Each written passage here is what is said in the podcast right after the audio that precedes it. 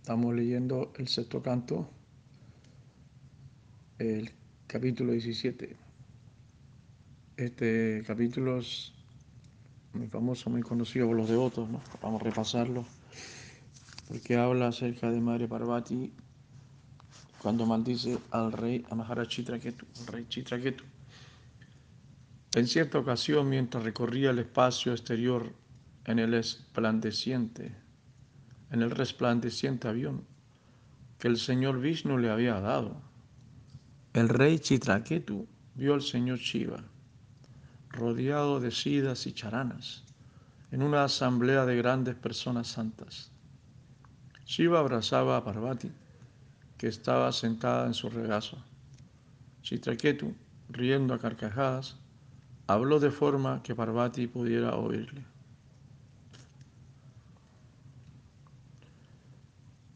Vivanatra Chakravarti Thakur da un significado.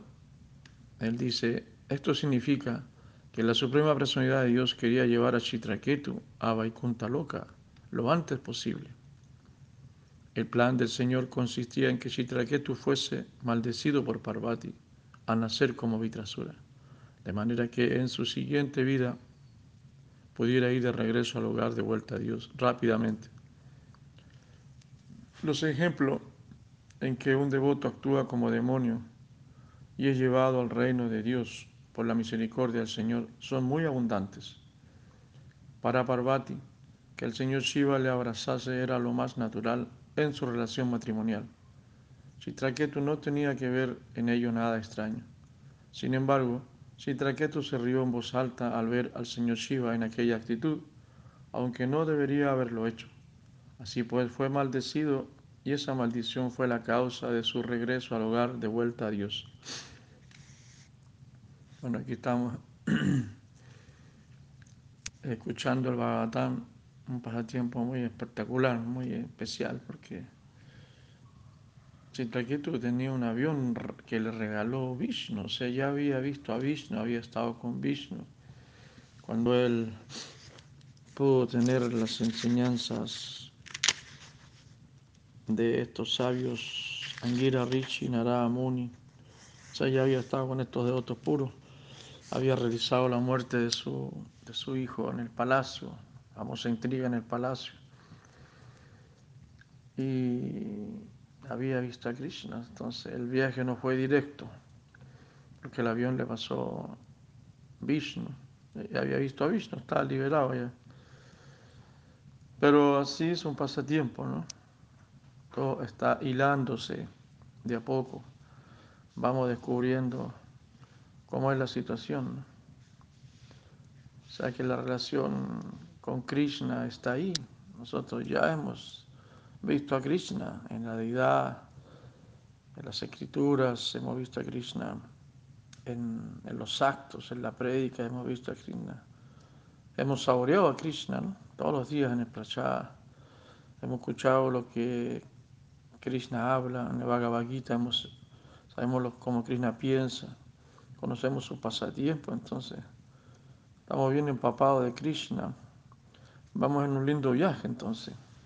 Vamos por buen camino, vamos bien, muchachos. Como dice la canción, más bien, vas bien, muchacho, vas bien. Entonces, a veces pasan cosas, situaciones que uno pensara que, que se está alejando, que estamos eh, desviados.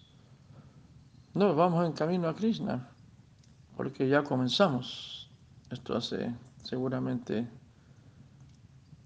mucha vida atrás, comenzamos un proceso.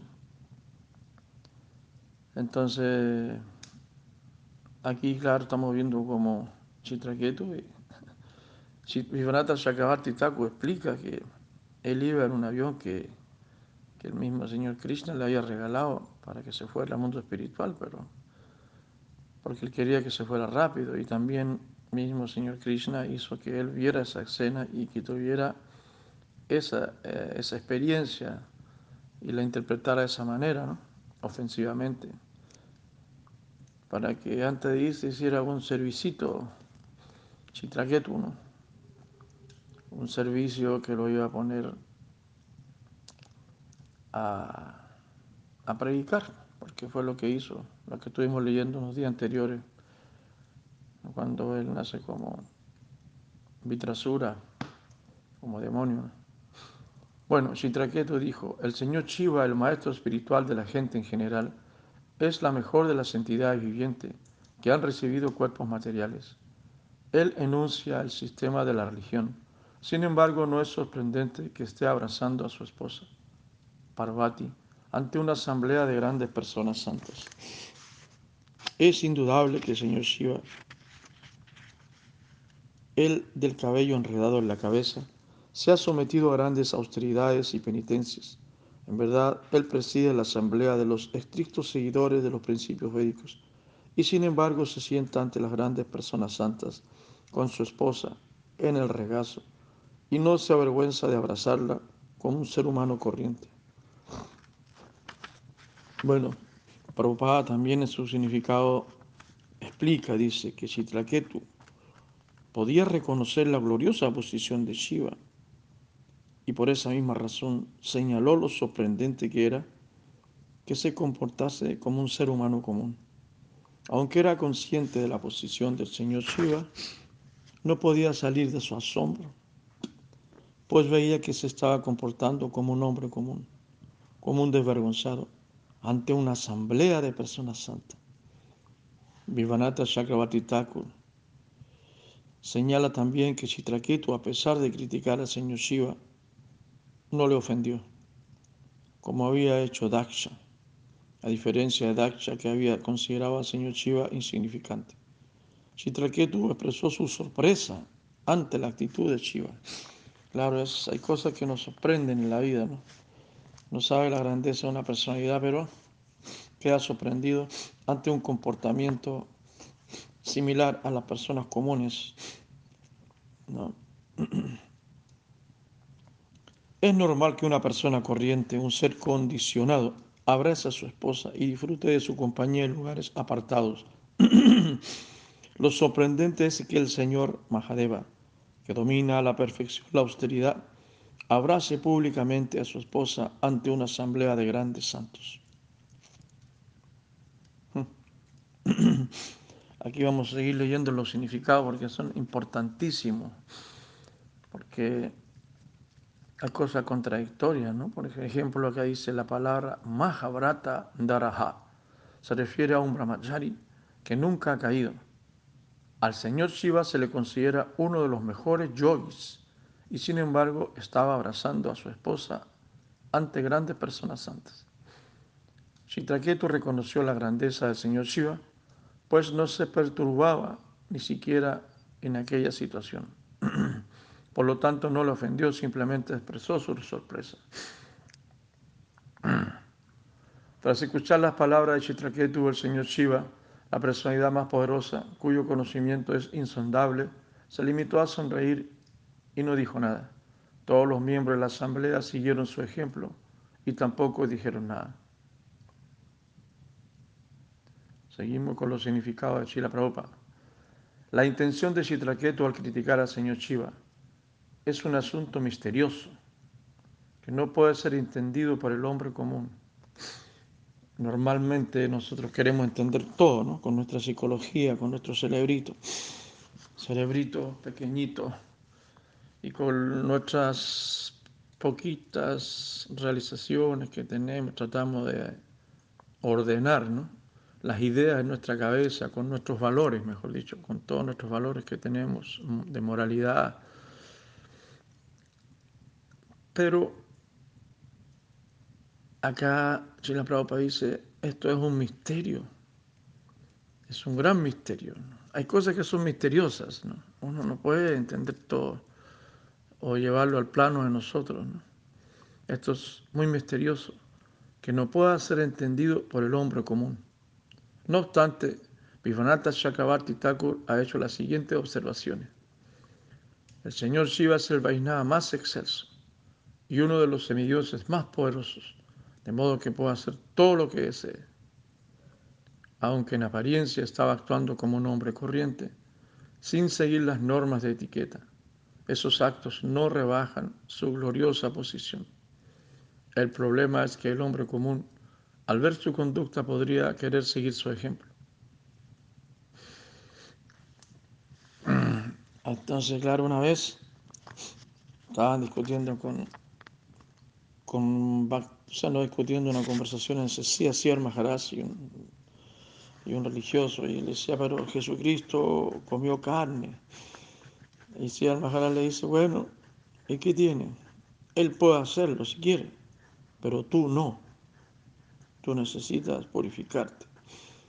Claro, en el campo de batalla de Kurukshetra, Arjuna o el abuelo Bhima, ellos mataban 10.000 personas, 10.000 personas diarias, de mil guerreros, pero tú no puedes matar a nadie, porque si tú matas a alguien te vas a ir preso. Y, y bueno, y la reacción pecaminosa y todo eso. Nosotros no podemos matar ni una mosca, pero Arjuna mata porque Arjuna es poderoso. Él puede, él los liberaba, él liberaba esas almas. Entonces esa es la diferencia entre las grandes almas, las almas liberadas, bueno, y las encarnaciones de Krishna, las expansiones de Krishna, como Shiva, Arjuna. Pero también acá hay un verso que cita Shila Prabhupada, Yad Asharati Chestas, Tat Evetaro Yanaha, Sayat Pramanam Kurute, Lokastat Anuvartate. Cualquier acción que un hombre, que un gran hombre ejecute, los hombres comunes la siguen. Y cualquier norma que establezca en sus actos ejemplares, todo el mundo la sigue. Además, al verle en esa actitud, un hombre común podría criticarle y tendría que sufrir las consecuencias, como le ocurrió a Daksha. El rey Chitraketu deseaba que el señor Shiva abandonase aquella actitud para evitar que otros al criticarle cometan una ofensa. Aquel que piensa que la única personalidad perfecta es la suprema personalidad de Dios, Vishnu, y que los semidioses incluso, y que los semidioses, incluso alguien tan elevado como el señor Shiva, sienten inclinación por faltar a las normas de buena conducta social, es un ofensor. Teniendo todo eso en cuenta, el rey Chitraketu se mostró algo áspero con el señor Shiva. Qué bonito, qué importante, ¿no? A veces los devotos toman una actitud frente a otros devotos, vainavas, porque necesitamos eso, necesitamos la corrección, necesitamos que nos ordenen. Y como siempre se necesita ordenarnos. Por ejemplo, los devotos, ponemos ejemplo a un brahmachari son grandes personas, ¿no? San Quintanero, renunciado, han renunciado al fruto, al resultado de la acción. Eh, bueno, practican celibato. Son personas muy lindas, muy especiales, ¿no? Siempre predicando, trabajando todo el día desinteresadamente.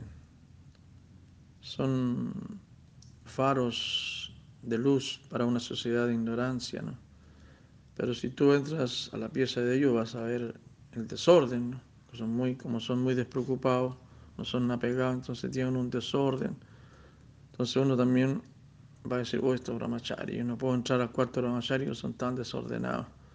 Pero por otro lado son tan lindos, tan grandes personalidades, tan entregados y tan necesarios para el, para el mundo, que lo que hacen ellos es fantástico. Predicar y predicar, Harinan, Sankirtan, servicio, servicio. Entonces ahí uno va a cometer ofensa con ellos. Entonces mejor hay que decirle que sean ordenados, que sean limpios, que doblen su saco, como es la prédica eterna, decirle a los brahmacharis que doblen su saco, a pesar de que son grandes personas, pero hay que decirle, doble tu saco, ordena la pieza. Y eso va a ser siempre así, eterno parece. Bueno, pero hay un ejemplo minimizado, no podemos compararlo con el señor Chiva, pero en el caso de nosotros llevaba nuestro plano. Porque si alguien ve la pieza de los devotos, decir, no, estos son animales, estos son unos suras pero no son suras completos, son grandes devotos. Pero por eso se necesita la etiqueta, se necesita ordenar, se necesita organizar. Eso es importante. Y aquí lo está haciendo el mismo Krishna, porque Krishna hizo que Chitraketu pasara por esta situación, el mismo señor Vishnu, para eh, cuadrar al señor Shiva que estaba ahí en otra. Sin conocer el poder del señor Shiva y de Parvati, Chitraketu le criticó con energía. Sus afirmaciones no fueron nada agradables y como consecuencia la diosa Parvati, muy irritada, dirigió las siguientes palabras a Chitraketu, que se creía superior al señor Shiva en control de los sentidos. Wow. Claro, Siddhasya Maharaj, él habla acerca de la crítica. Él dice, hay dos tipos de críticas. Una, la crítica destructiva, que es la que normalmente conocemos, y la crítica constructiva, como uno con una crítica va a construir. Pero para eso, uno, la persona que critica tiene que superar lo que está criticando con su achar, con su achar, con su comportamiento. Yo critico esto, pero es porque yo también cumplo con eso. Por ejemplo, yo no puedo criticar a, a, a un borracho si yo también soy un borracho, por ejemplo. Entonces, aquí muy importante porque aquí tú al estar criticando al señor Shiva, él se está considerando más autocontrolado que él. Recordemos que Chitraketu son, son personalidades celestiales que tienen un disfrute muy grande. Bueno, aquí nuevamente leemos el significado de Chila Prabhupada. Está tirando mucha misericordia, mucha información muy importante, muchas aclaraciones, porque detrás de cada pasatiempo hay mucha enseñanza. Detrás de cada pasatiempo hay mucho néctar. Bueno, Chitraketu nunca quiso insultar al señor Shiva pero no debería haber criticado, a pesar de que el Señor estuviese violando las costumbres sociales. En la escritura se dice, de Yasam Nadoshaya, a quien es muy poderoso, debe considerársele intachable. Por ejemplo, no debemos buscar defectos al sol, aunque evapore la orina de la calle. claro, a veces hay un charco de orina en la calle y el sol la evapora con sus rayos. Entonces uno puede pensar que el sol se contamina, ¿no? Una persona muy poderosa no debe ser criticada por el hombre común y ni siquiera por las grandes personalidades. Wow. Chitraketu debería haber sabido que no tenía que criticar al señor Shiva, aunque estuviese sentado en una actitud incorrecta. El problema es que Chitraketu había llegado a ser un gran devoto del señor Vishnu, Sankarshan y estaba un poco orgulloso de haber alcanzado la gracia del Señor Sankarcha. De modo que pensaba que desde su posición podía criticar a todo el mundo, incluso al Señor Shiva. Esa clase de orgullo por parte de un devoto nunca se tolera. El Vaisnava debe ser siempre manso y humilde y debe ser respetuoso con los demás. Trinada Pisuni Senatarora Pisaisuna Amanina Madanina Kirtanaya Sanahari. Aquí aparece nuevamente el verso del Señor Chaitanya, de Sisattaka, que está siempre presente en nuestra vida. Como decía, debíamos llevarlo aquí en el pecho, ¿no? Grabado en el pecho. Hoy qué increíble Qué importante, porque aquí estamos hablando de un alma que estaba liberada, ¿no? Si Traqueto ya había sido liberado directamente por el señor Vishnu, tuvo el darshan de él. Ya, pero inclusive teniendo el darshan, estando, estando listo yéndose por un avión dado por Krishna para que se vaya al mundo espiritual, hasta en ese momento le seguía el orgullo. Increíble, ¿no? ¿Cómo es el orgullo? de importante, ¿no? de, delicado, como es el orgullo de, mm, de peligroso, ¿no? que aparece hasta en ese momento. O sea, Krishna está mostrando con este pasatiempo que hasta en ese momento, ya cuando uno está liberado yéndose para arriba, tiene que ir humilde, porque Chitraketu iba, iba en su avión y ahí se puso orgulloso, dijo, oh, ya había Krishna, estoy salvado, estoy viajando en el, en el avión que me pasó él.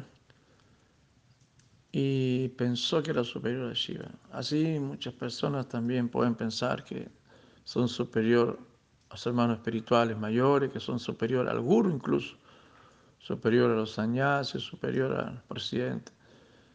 Claro, mm, ojalá se consideren superior en la realidad en servicio, porque superior que hagan más servicio, tengan más compromiso, que tengan más responsabilidad. Uno puede ser, yo tengo, yo soy superior en el sentido que tengo más responsabilidad y ya cumple. En ese sentido, se podría considerar que uno es un poco más, eh, que tiene más responsabilidad, ¿no? Pero claro, el orgullo es tan sofisticado, tan, el orgullo es tan, como dijéramos, eh, invisible, ¿no? El orgullo, los celos, la codicia y la lujuria también son cosas que no llegan al infierno, pero son tan invisibles, tan sutiles, que se disfrazan. Y están ahí, están ahí. ¿Qué decir de nosotros, que somos almas condicionadas? ¿no? Bueno, eso es para ejercicio, para distinguir, que podamos nosotros distinguir, ojalá darnos cuenta a tiempo, ¿no? La diosa Parvati dijo, vaya, ¿quién es este advenedizo? le han encomendado la tarea de castigar a, personas desvergonzadas como nosotros? ¿Ha sido nombrado legislador? ¿Lleva la vara de castigo? ¿Es él ahora el único amo y señor de todo? Parvati está ya tirando su, su, mm, su comentario. Dijo, ay, el señor Brahma, que ha nacido de la flor del loto, ¿no conoce los principios de la religión? A lo mismo le sucede a los grandes santos, como Brigu y Narada, y a los cuatro Kumaras, encabezados por Sana Kumara.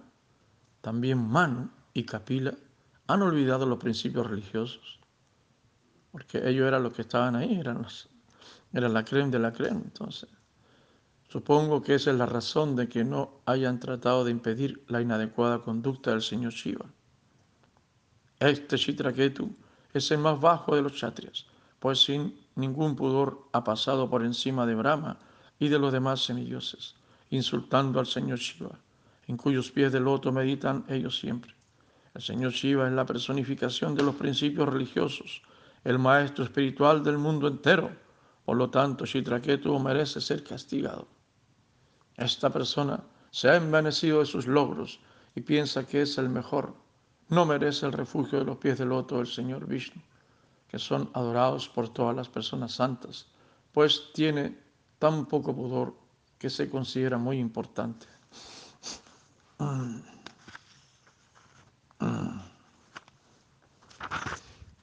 Querido hijo mío, eres un insolente, así que ahora nacerás en una familia de demonios, baja y pecaminosa, de forma que no vuelvas a cometer otra ofensa como esta contra las personas santas y excelsas de este mundo.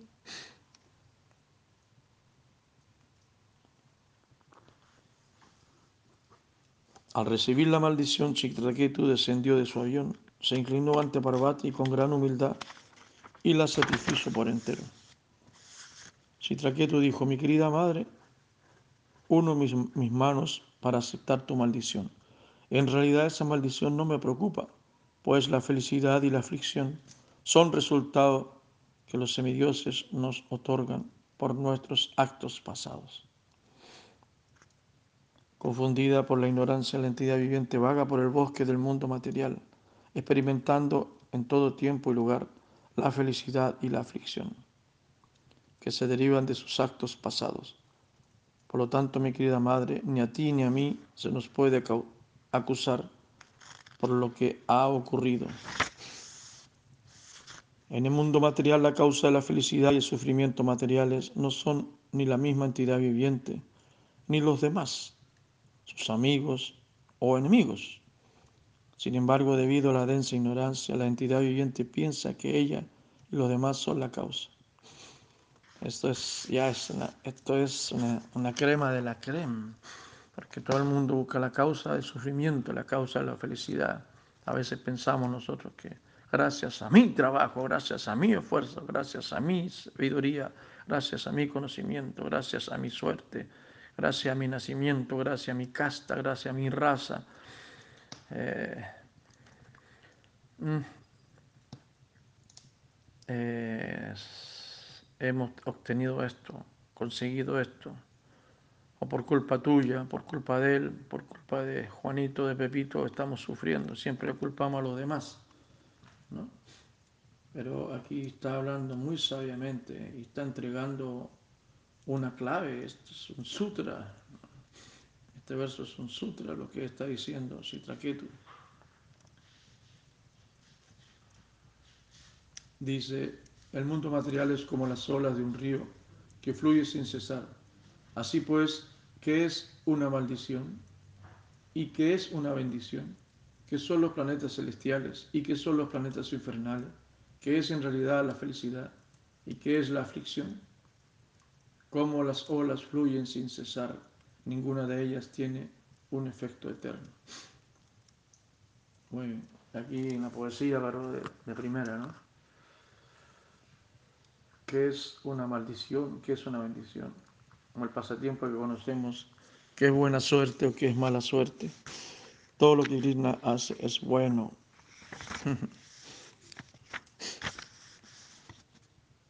Bueno, aquí sigue, en otro día, sigue, sigue, sigue, pero tarea para la casa, para que ustedes puedan desarrollar todas estas ideas, comprenderlas, profundizarlas. Recuerde que es el canto número 6. Quedamos en el capítulo 17. Vamos a leer un poquito aquí porque siempre aparecen las dudas porque esto es como abstracto, ¿no? Para nosotros todavía es muy abstracto entender esto. Lo entendemos teóricamente, pero en la práctica no podemos palparlo porque a nosotros nos gusta palpar las cosas.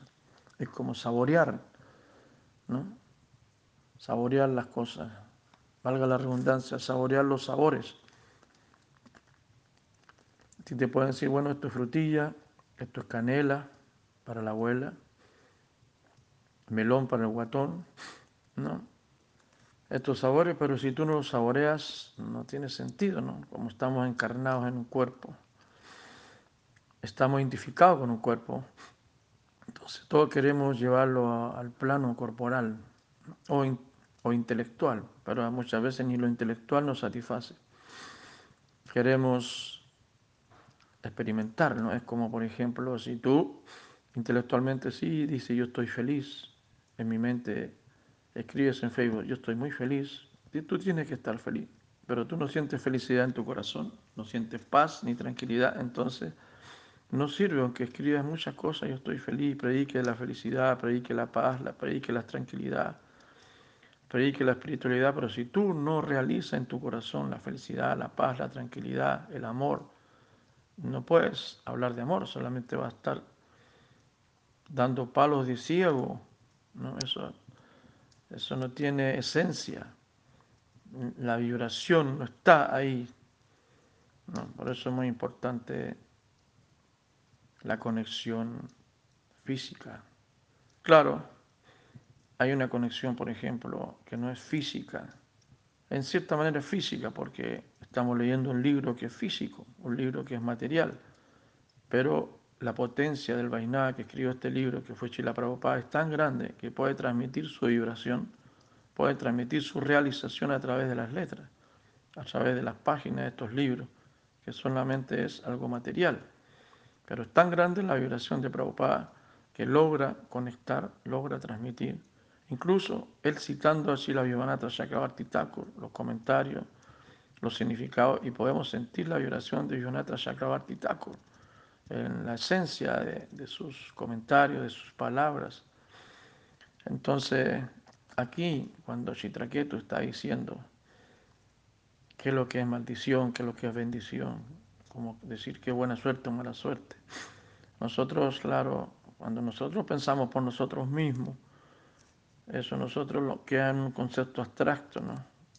Porque cuando nos toca vivir la situación es difícil, no podemos recordar eso, no podemos aplicar, no podemos darle solución, no podemos darle una contención, no podemos darle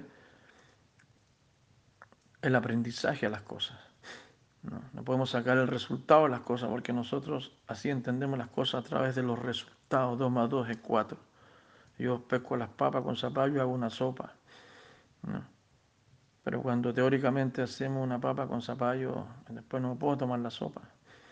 Entonces, aquí hay un misticismo, hay una potencia, y esa es la potencia de, de la conexión, la potencia del campo donde está esa conexión, donde nosotros estamos jugando, estamos viajando, moviéndonos, la conexión a través del sadhu sangha, y lama mantra a través de la asociación con los devotos, ¿no? los grandes devotos, los maestros espirituales, los grandes Vaisnavas, ¿no?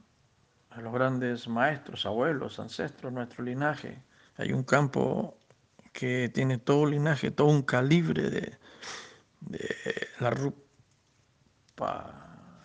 Nuga Sampradaya, la, conexión, el hilo divino, el amor divino de, de Radharani que desciende por Naramuni, los Goswamis, hasta, hasta nosotros, así, así, por la misericordia de Krishna desciende. Y llega aquí y nosotros podemos sentir más que un concepto abstracto, sentir esa vibración, esa potencia, esa fuerza sí es cierto, no entiendo nada, pero sí, así es, así es, pero puedo sentirlo, ¿no? Yo siempre digo, si yo fuera a una universidad a predicar vegetarianismo, los beneficios de las proteínas, vitaminas, cómo funciona el cuerpo, nunca podría dar una explicación de nada, porque nunca he visto una vitamina, nunca he visto una proteína, son cosas invisibles para mí. Pero yo siento que no debo comerme los animales y como lo siento en mi corazón, ese sentimiento se llama amor. Y con amor todo camina. Todo camina porque el amor es la energía más poderosa, es una fuerza, es una energía mística, es una energía espiritual. Y todo se mueve por energía. Entonces esa energía penetra nuestros corazones, nuestros tímpanos, nuestros corazones y nos hace sentir bien, nos activa, nos activa ese ADN espiritual que está en nosotros y prende esa corriente que nos dice, sí, sí, vamos para adelante, vamos con la energía espiritual, vamos a trabajar, a hacer servicio, vamos a predicar, vamos a practicar, vamos a orar, vamos a hacer amistad, vamos a, superar nuestra naturaleza animal, vamos a superar esas pruebas, esos obstáculos, con mucha humildad, con con muchas ganas, con muchos deseos. Entonces, aquí hay mucho, aquí está saliendo muchas cosas. Leo poquito, pero sale muchas cosas. Dice Krishna, crea a todas las almas condicionadas con su propia potencia personal. La entidad viviente, debido a la contaminación de la energía material, cae bajo la influencia de la ignorancia y tiene que pasar por distintas condiciones de cautiverio. A veces, gracias al conocimiento, la entidad viviente recibe la liberación bajo la influencia de la bondad y la pasión. Está sometida a la felicidad y al sufrimiento. Bueno, hasta aquí llegamos. Un abrazo, mi reverencia a todos los devotos. Hare Krishna. Ojalá esto sirva de algo. Hare Krishna Jai, Srila Gurudev Turunanda Ki, Srila Prabhupada Jai.